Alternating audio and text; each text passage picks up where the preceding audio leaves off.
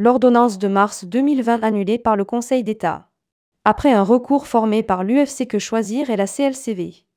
Dans une décision du 13 octobre 2023, le Conseil d'État a annulé l'ordonnance du 25 mars 2020 pour excès de pouvoir, après un recours formé par l'UFC Que Choisir et la CLCV.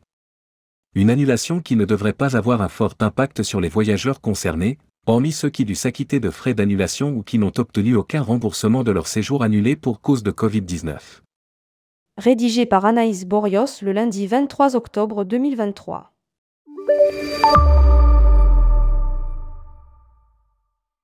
Si elle n'est plus en vigueur en 2023, l'ordonnance 2020 à 315 du 25 mars 2020, permettant aux professionnels du tourisme d'émettre des avoirs au titre du remboursement d'un séjour annulé durant le début de la pandémie de Covid-19, entre le 1er mars et le 15 septembre 2020, en raison de la crise sanitaire, vient d'être annulée par le Conseil d'État.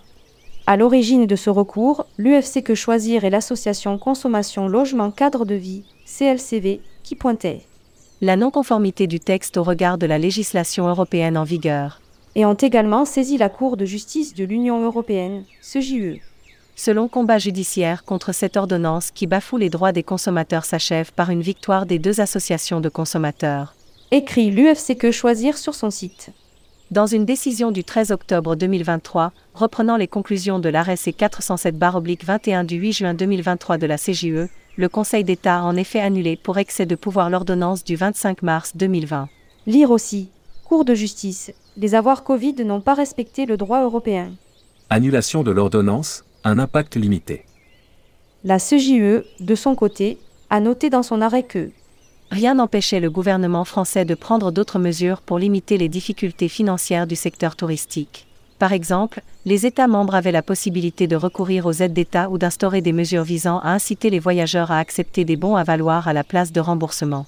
Poursuit l'UFC. Toutefois, cette annulation de l'ordonnance ne devrait pas trop impacter les voyageurs ayant obtenu un avoir, puisque la durée de validité de ces bons est dépassée et qu'ils ont normalement été utilisés ou remboursés depuis. Lire aussi, les avoir toujours garantis, près de trois ans plus tard. En revanche, elle entraîne des conséquences pour les voyageurs ayant dû s'acquitter de frais d'annulation ou qui n'ont obtenu aucun remboursement de leur séjour annulé pour cause de Covid-19. Souligne l'UFC Que Choisir. L'ordonnance imposait aux consommateurs qui voulaient prendre l'initiative de l'annulation et être remboursés de prouver des circonstances exceptionnelles précises sur le lieu de destination ou aux alentours.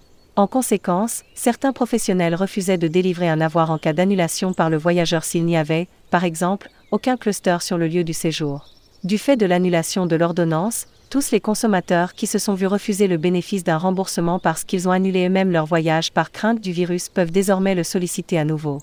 Pour rappel, le voyageur peut résilier son contrat sans frais si des circonstances exceptionnelles et inévitables surviennent à destination ou à proximité immédiate du lieu de séjour et avoir un impact sur l'exécution du contrat, comme nous l'expliquait en 2021 Khalid El Wardi, secrétaire général de la médiation tourisme et voyage.